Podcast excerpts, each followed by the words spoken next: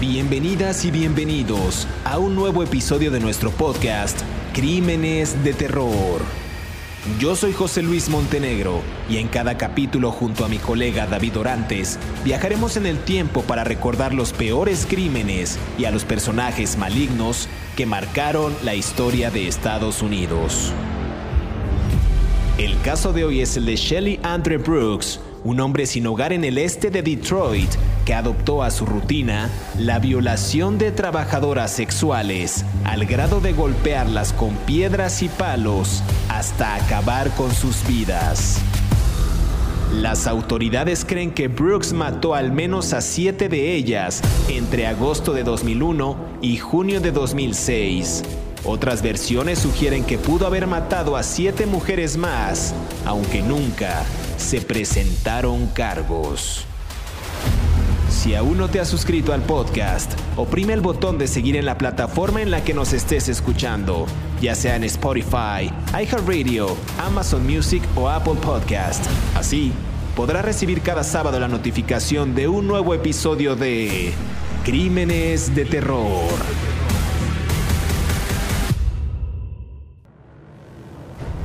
Bienvenidos a Crímenes de Terror Hoy hablaremos de Shelley Andre Brooks, mejor conocido como el violador de Detroit, un hombre que ultimó a siete trabajadoras sexuales de formas muy violentas. Las víctimas, eh, cuyos cuerpos fueron encontrados en edificios abandonados o campos baldíos, eh, fueron asesinados con un traumatismo contundente y esto fue con objetos como bloques de cemento e inclusive hasta una pata de una mesa. Una víctima sobreviviente de la cual ya hablaremos más adelante testificó que fumó crack con Brooks, quien luego la agredió sexualmente y la golpeó con un ladrillo. Las autoridades han dicho que las acciones de Brooks pudieron haber sido culpa de una infancia difícil, como las que hemos hablado aquí en Crímenes de Terror, que tuvo este personaje. Pero bueno, antes de entrar en detalle y comenzar a hablar de este asesino en serie, quiero darle la más cordial bienvenida a mi colega David Orantes, quien semana a semana nos brinda estos detalles puntuales de los asesinatos cometidos por estos eh, verdaderos asesinos seriales, valga la redundancia. ¿Qué tal David? ¿Cómo estás? Hola, ¿qué tal? Eh, José Luis, ¿cómo estás? Bien.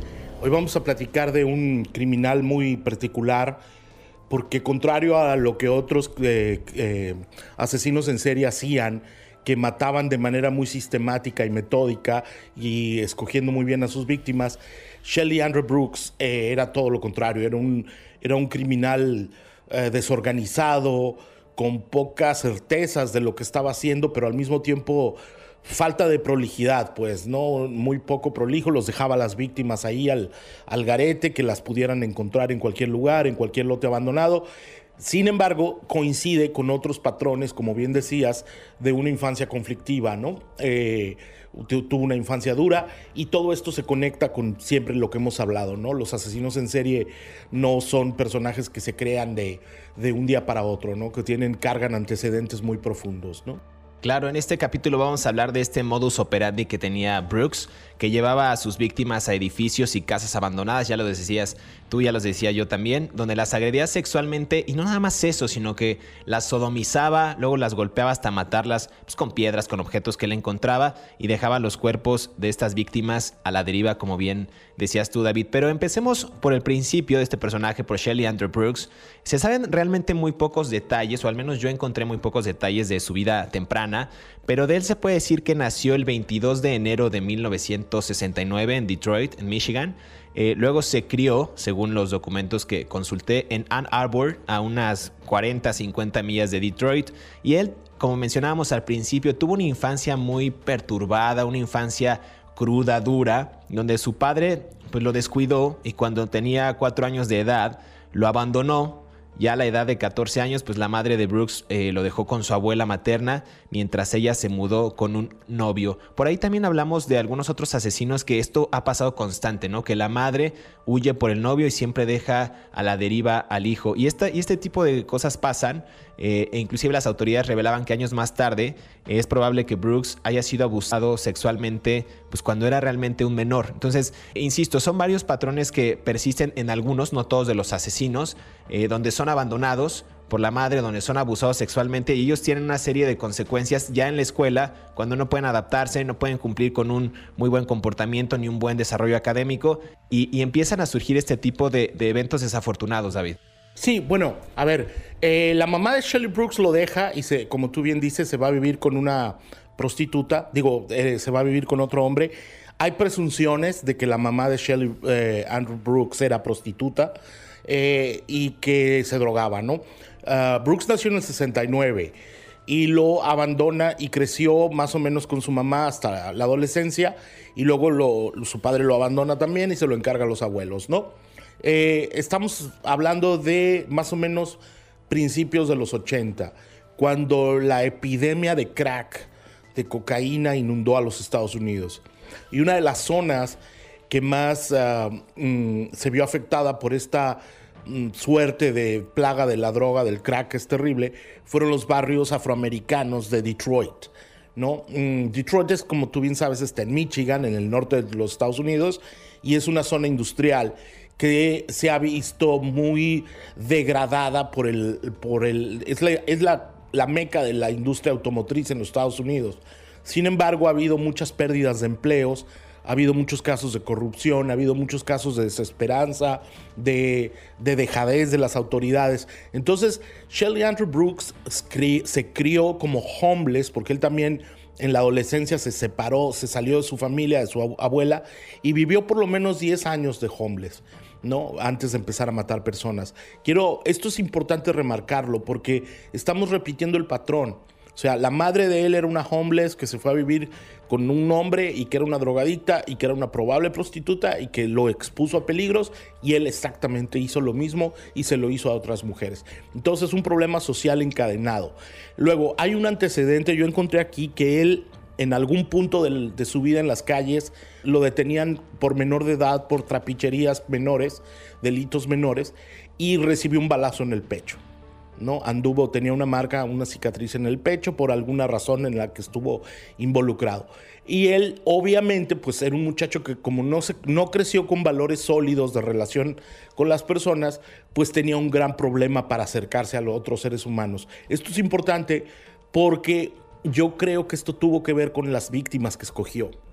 Me da la impresión de que las víctimas que, abusaba sexualmente de ellas y que él se acercaba eran mujeres que no lo iban a rechazar porque él, él, aunque era un hombre alto de 6'4, 6 pies, 4 pulgadas, que eso es como 1,95 más o menos, 1,90 por ahí así, er, y era un hombre fuerte, este, no lo iban a rechazar y porque él se sentía vulnerable hacia, al acercarse a todas estas mujeres.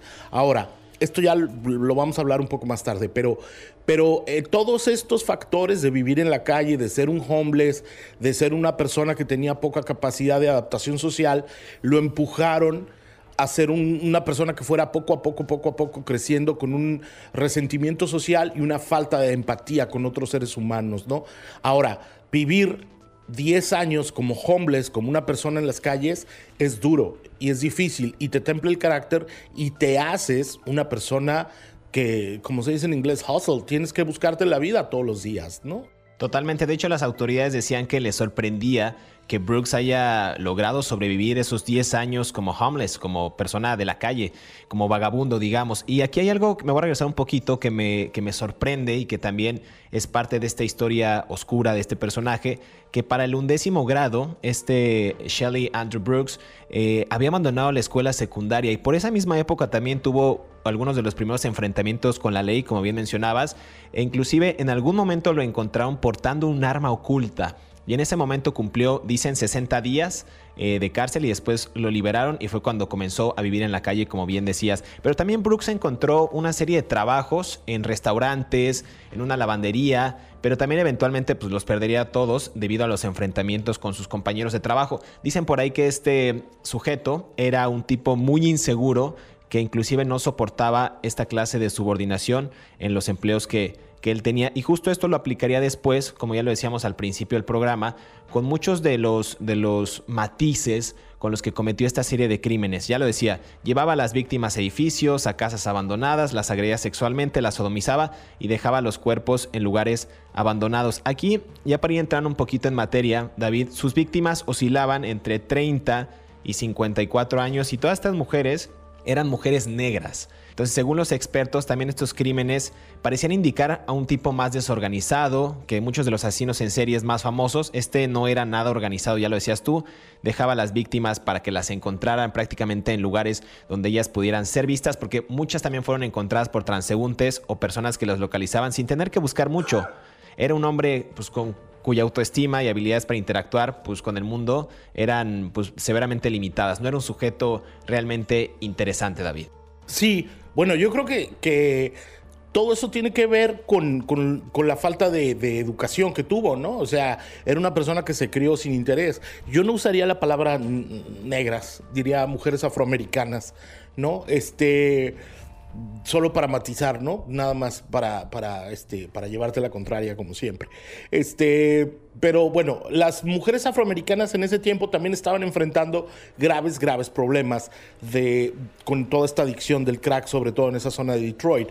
Y eso las hacía vulnerables. Y él sabía de esa vulnerabilidad que ellas padecían porque él estaba expuesto a los mismos problemas, ¿no? Básicamente, él, él atacaba a víctimas que eran sus iguales, ¿no? De alguna manera, mujeres homeless como él, mujeres que vivían en la calle y que como él, él entendía los vínculos que pueden hacerte que una de esas mujeres se interese en ti, ¿no?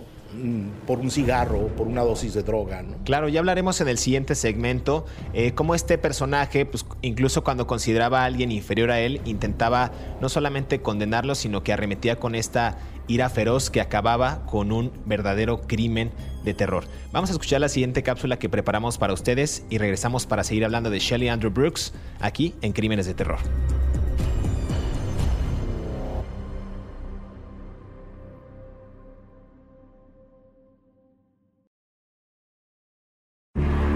Cinco datos perturbadores de Shelley Andrew Brooks. Número 1. El 22 de enero de 2002, el cuerpo de Pamela Greer, de 33 años, fue encontrado en el mismo edificio que otra mujer de nombre Sandra Davis, de 53.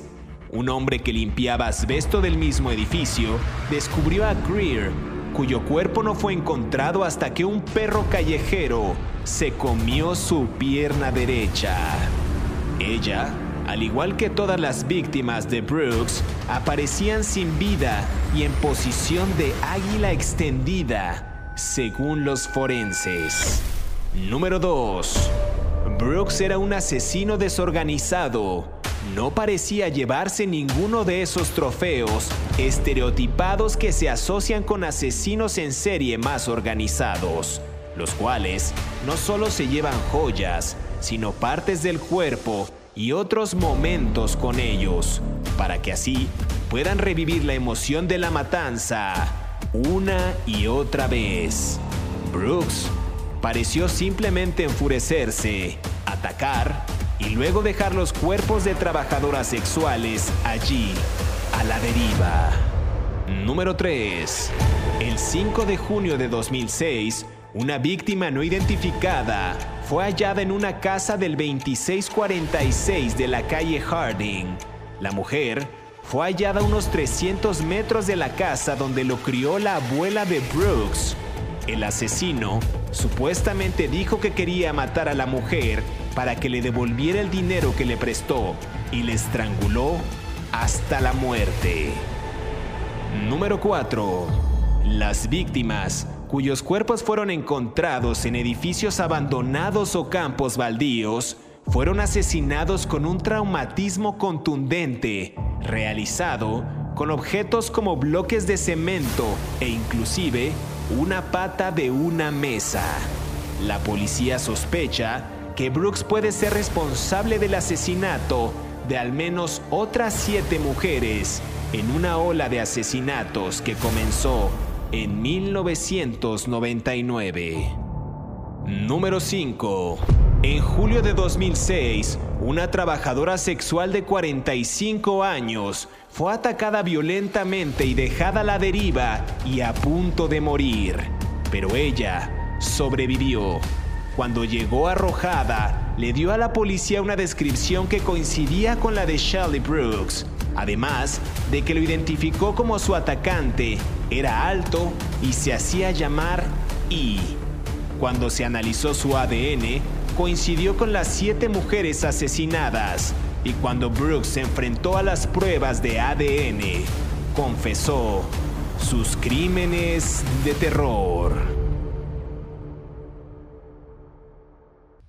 Regresamos a Crímenes de Terror. Estamos hablando de Shelly Andrew Brooks, un hombre sin hogar en el este de Detroit que adoptó como su rutina la violación de trabajadoras sexuales al grado de golpearlas con piedras, palos, hasta acabar con sus vidas. Realmente crímenes aterradores de un personaje que sufrió una infancia perturbada, que tuvo bastantes desaires en los empleos en los que él tuvo por este conflicto con la autoridad y bueno, vivió 10 años en la, en la calle, vivió como homeless en la calle. Y decíamos ya, David, que tuvo una, un modus operandi bastante peculiar, no era el tipo más brillante, pues, o sea, hablando en términos de matar a la gente, no, no haciendo una apología tampoco del delito, pero no era el personaje más brillante para cometer estos actos delictivos en contra de mujeres que oscilaban entre los 30 y 54, mujeres, ya lo decías tú, mujeres afroamericanas. A ver, sí, eh, bueno, él vivía en el entorno de la pobreza de Detroit, ¿no?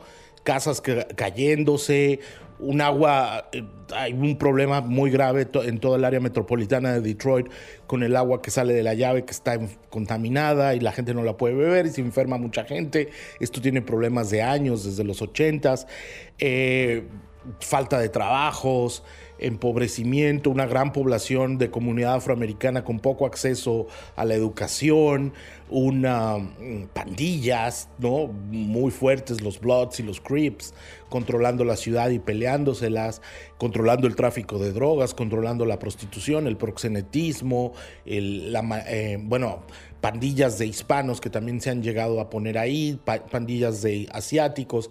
Eh, la ciudad está sobrepasada desde hace muchos años en cuanto a crimen y, en cuanto a, soluciones, ¿no? No encuentran soluciones de, cómo llevar la ciudad a buen término. en ese sentido, es importante porque las víctimas de, de Brooks, como siempre lo hemos hablado, eran personas que podían ser fácilmente descartadas para la sociedad, ¿no? No, eran, no es como matar a un empresario de una zona de Oak Hills, ¿no? Que es un barrio rico ahí de Detroit. eran este, mm, personas que podían ser fácilmente descartadas, ¿no? Probablemente algunas no tenían ni familia, probablemente algunas no tenían ni, ni, este, ni vínculos sentimentales y emocionales con nadie, entonces realmente nadie las iba a extrañar.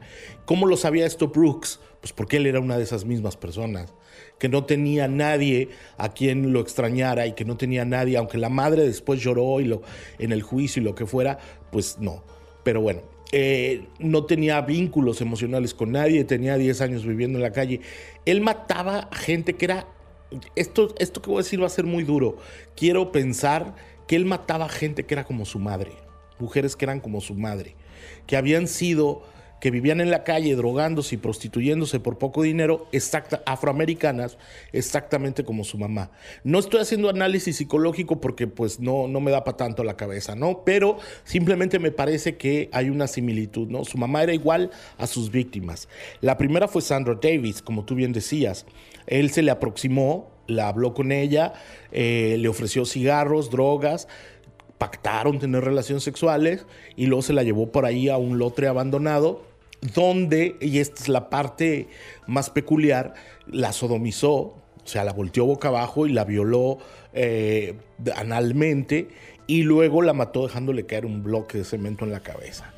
Mm, no sé, no, el tipo no se cuidó de limpiar la escena del crimen, no se preocupó por, eh, por eh, borrar evidencias, simplemente se fue. Incluso hay testimonios de algunos testigos que, que, vieron, mm, lo vieron caminar y le dijeron a la policía que era un hombre afroamericano alto cuando se fue. Entonces, Brooks no era una persona que le preocupara las consecuencias de su crimen.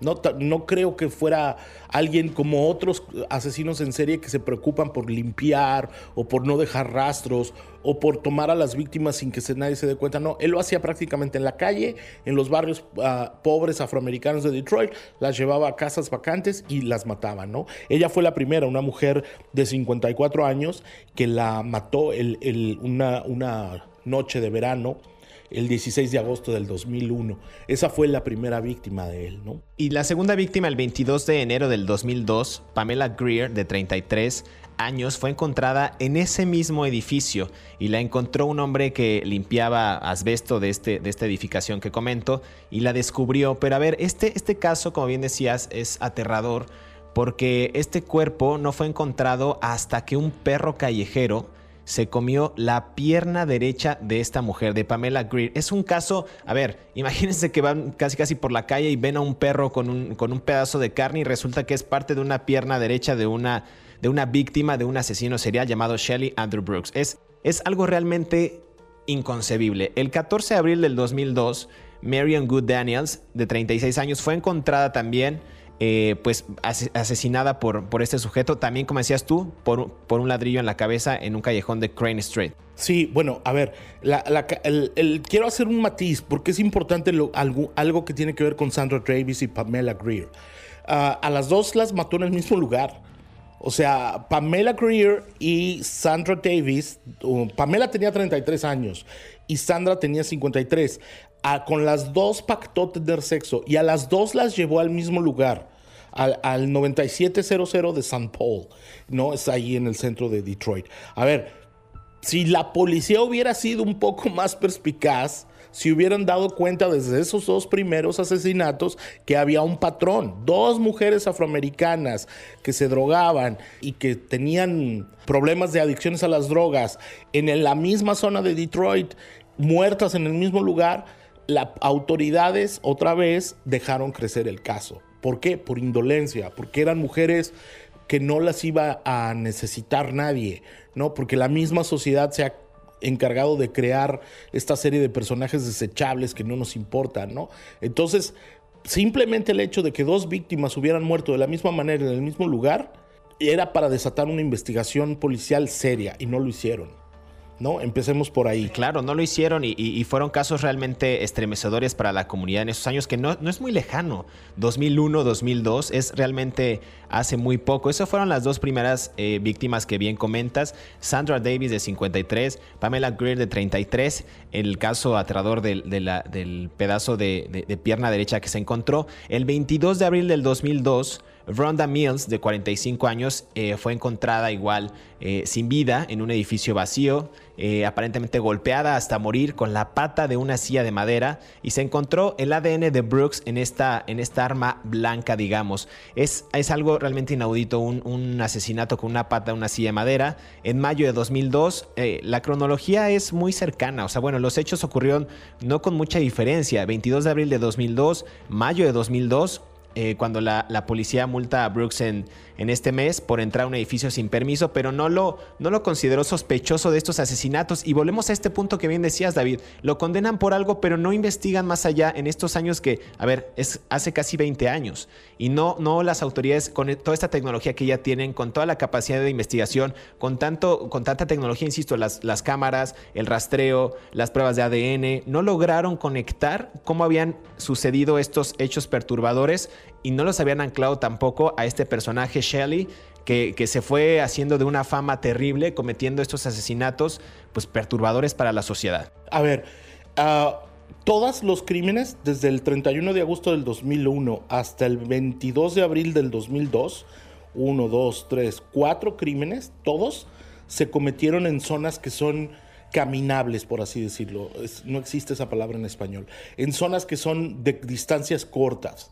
¿No? La policía tuvo que haber pensado en ese momento que el asesino era alguien de la zona, porque tú no, todo pasaba por ahí, ¿no? O sea, son distancias muy cortas de unos edificios a otros. A ver, cuando él lo detienen en el mayo del 2002, lo detienen por un delito de vagancia al quererse meter a un, a un edificio, ¿no? Y es trespassing, es un delito menor.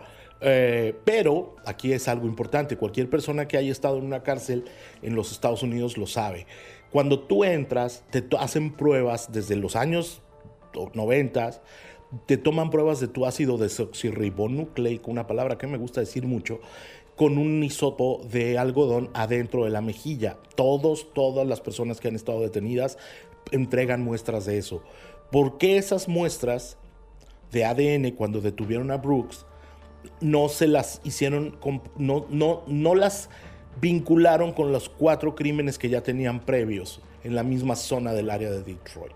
No, insisto, la policía fue indolente para investigar estos crímenes por la sencilla razón de que esas víctimas eran desechables, ¿no? Y eso lo aprovechó Brooks. Lo aprovechó y vamos a hablar en el siguiente segmento cómo fue que este 26 de junio de 2006 una mujer sobrevive a una violación y una paliza cerca de Hickory Linshorn, estas calles, y es cuando a partir de ese momento la policía empieza a ligar demasiado tarde y sospecha que Brooks puede ser el responsable del asesinato de otras siete trabajadoras sexuales en una ola de asesinatos que comenzó en 1999. Vamos al siguiente segmento que preparamos para ustedes y regresamos para hablar de Shelley Andrew Brooks aquí en Crímenes de Terror.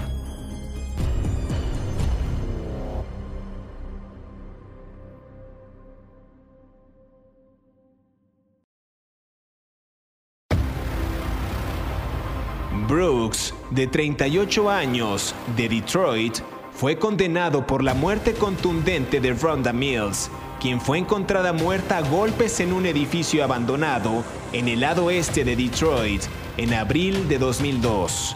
Y en 2007, un asesino en serie convicto que ya cumplía cadena perpetua fue condenado a otros 25 a 50 años tras las rejas por violar y golpear a una trabajadora sexual que sobrevivió a sus ataques mortales. Estás escuchando el episodio de Shelly Andre Brooks, el violador de Detroit, aquí en Crímenes de Terror. Regresamos a Crímenes de Terror. Estamos hablando de Shelley Andrew Brooks, un asesino realmente desordenado, desorganizado, pero que cometió eh, asesinatos pues, realmente aterradores. Eh, un sujeto, como ya decíamos, que pues, padeció una infancia perturbadora, no tenía buenos empleos y que cometía estos actos eh, aparentemente y simulando, sin ser expertos ambos, quizás con este coraje que le tenía a su madre, que también supuestamente ejercería el trabajo sexual y que lo abandonaría desde muy pequeño. David, hablamos de estos asesinatos en el capítulo, en el segmento pasado, disculpa, en el, en el que tratamos cómo este hombre tenía esta fascinación por asesinar a las mujeres de una forma pues demasiado, demasiado grotesca. Por ahí también hay un dato donde dicen que la mayor eh, parte de estos asesinatos eh, dejó a todas las víctimas, Shelley Andrew Brooks, eh, en posición de águila extendida. Es algo que a mí me llamó la atención y que describían algunos reportes. Dejaba a las víctimas como águilas extendidas. Pues qué te digo, hermano, que no sé, no sé qué existe. Es un análisis que tendría que hacer algún psiquiatra forense sobre, sobre la personalidad de Brooks. ¿no? el, águila es un simbolismo de poder, el águila es un simbolismo histórico de dominación, ¿no? Eh, a lo mejor él trataba de dejar un mensaje para sí mismo de, que la, había dominado al poder, ¿no? Había dominado al, a, algo, ¿no? No sé, hermano, es una... Está muy, eh, si me permite la expresión, está muy pacheca la referencia porque está muy, muy, es muy extraño, ¿no? No, yo, yo creo que sí, yo lo leí yo también por ahí en algún lado. Sin embargo, me parece tan exagerado que a veces pienso que, hasta, no sé, este, es una... Es, realmente es muy extraño, ¿no? A mí lo que me preocupa es cómo se ponen los policías a analizar ese tipo de cosas y no se ponen a analizar la zona en la que estaba matando este señor durante años y años y años. ¿Durante qué? ¿10 años, por lo menos? Y, este, y, les valía, ¿no? Les valía un cacahuate las víctimas, ¿no? Otra vez, insisto, la indolencia de las personas en, en, esa, en esas calles, ¿no?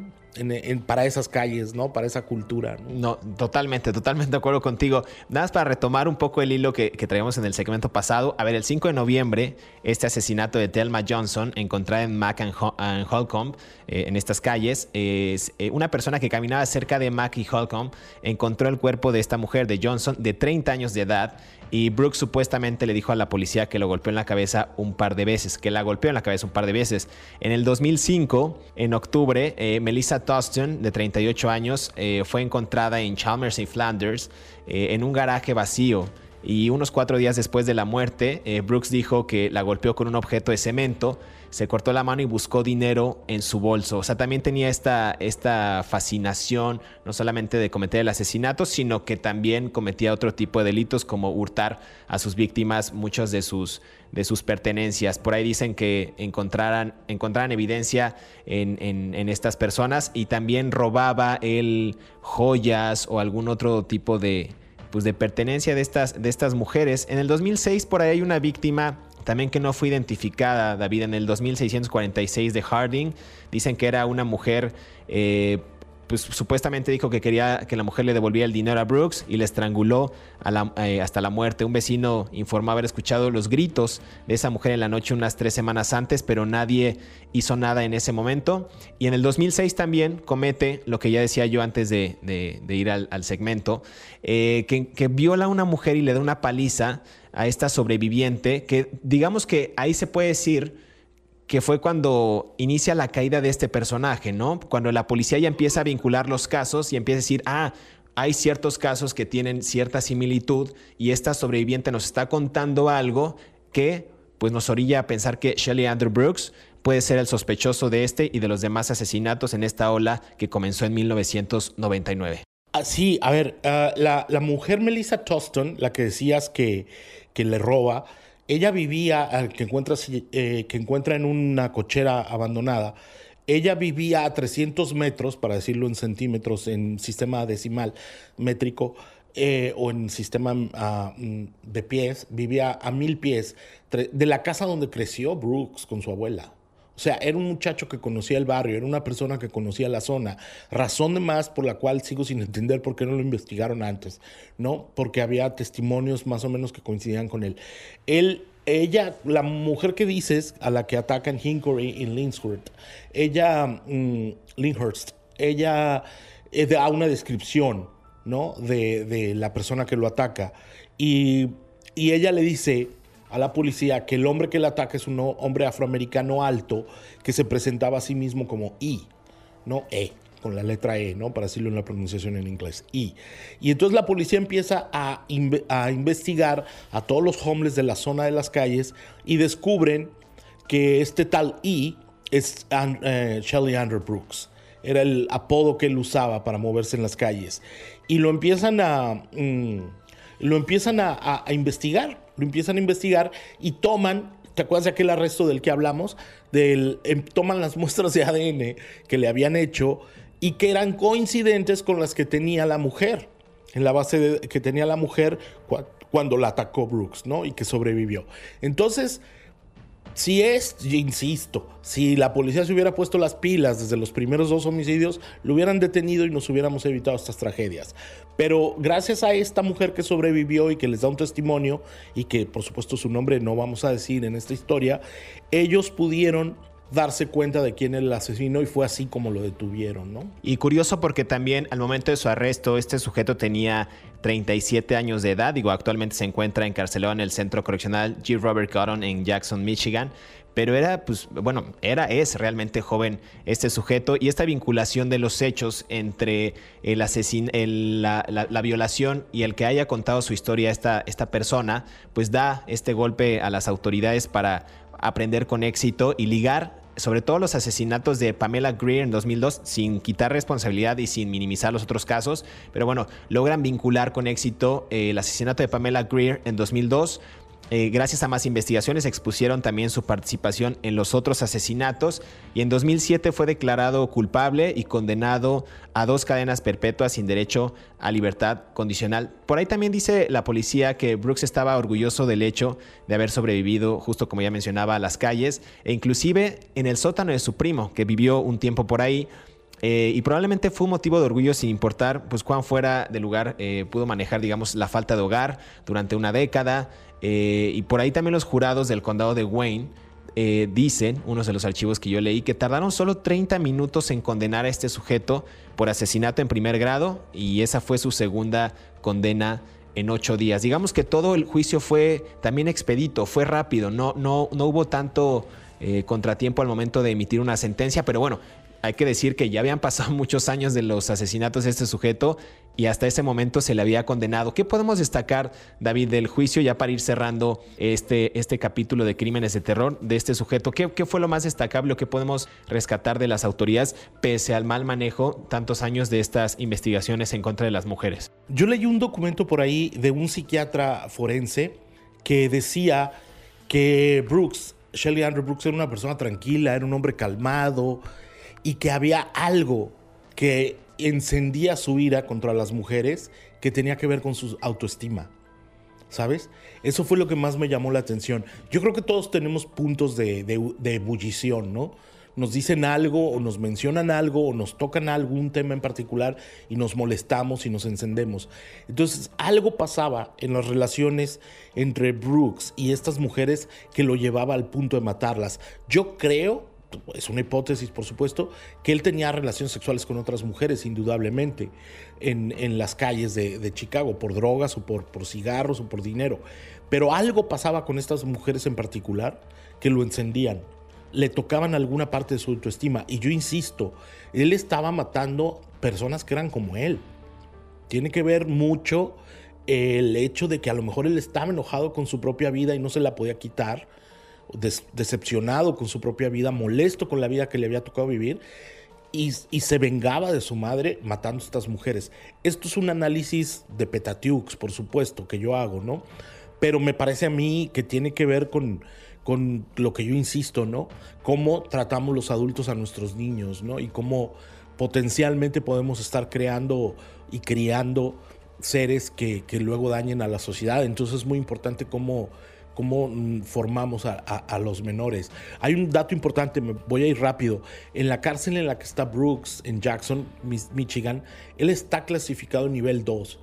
Eso quiere decir que no es un preso peligroso, no es un preso de nivel 1, es un preso de nivel medio. O sea, él se porta bien, los de nivel más bajo son nivel 3, o sea, es gente que son los que se llaman trustees prácticamente. Pero los de nivel 2 quiere decir que se portan bien y no dan problemas.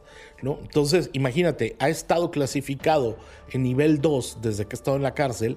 Es un tipo que no se quiere meter en problemas. Entonces, realmente el problema de Brooks era afuera con las mujeres que lo hacían enojarse por algo, ¿no? Y que él y que tiene que ver con su infancia. Y también algo inaudito ya para cerrar el programa, que en 2007 este asesino en serie ya convicto, que ya cumplía una cadena perpetua, fue condenado también a otros entre 25 a 50 años por violar y golpear a una trabajadora sexual que sobrevivió justamente a estos ataques mortales.